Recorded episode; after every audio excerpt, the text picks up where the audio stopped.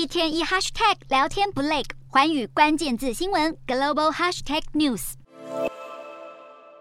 马斯克收购推特以后，这周又出售三十六亿美元的特斯拉持股，疑似是要为推特的大笔债务进行融资。马斯克上一次卖掉特斯拉股票，就是在推特收购案结束的几天后，当时他就出售了大约四十亿美元的持股。推特被收购以后，风波不断，而马斯克的心思似乎完全被推特占据。分析认为，马斯克近期投注太多心力在推特上，却忽略了特斯拉，使得投资者的信心大减，而重创特斯拉的股价。光是在最近一个月就下跌了超过百分之十二，也让特斯拉的股价回跌到近两年的低点。马斯克接管推特以后，为了删减公司成本，马上就裁掉公司半数的员工，甚至还传出停止付款给供应商。现在《纽约时报》又报道，推特高层考虑不付员工资遣费，而且公司在全球各地的办公室房租已经积欠了好几周。不过，面对可能接踵而至的法律诉讼，马斯克似乎已经做足准备，找来旗下 SpaceX 太空公司的律师帮忙，就是要坚持大砍推特支出成本的目标。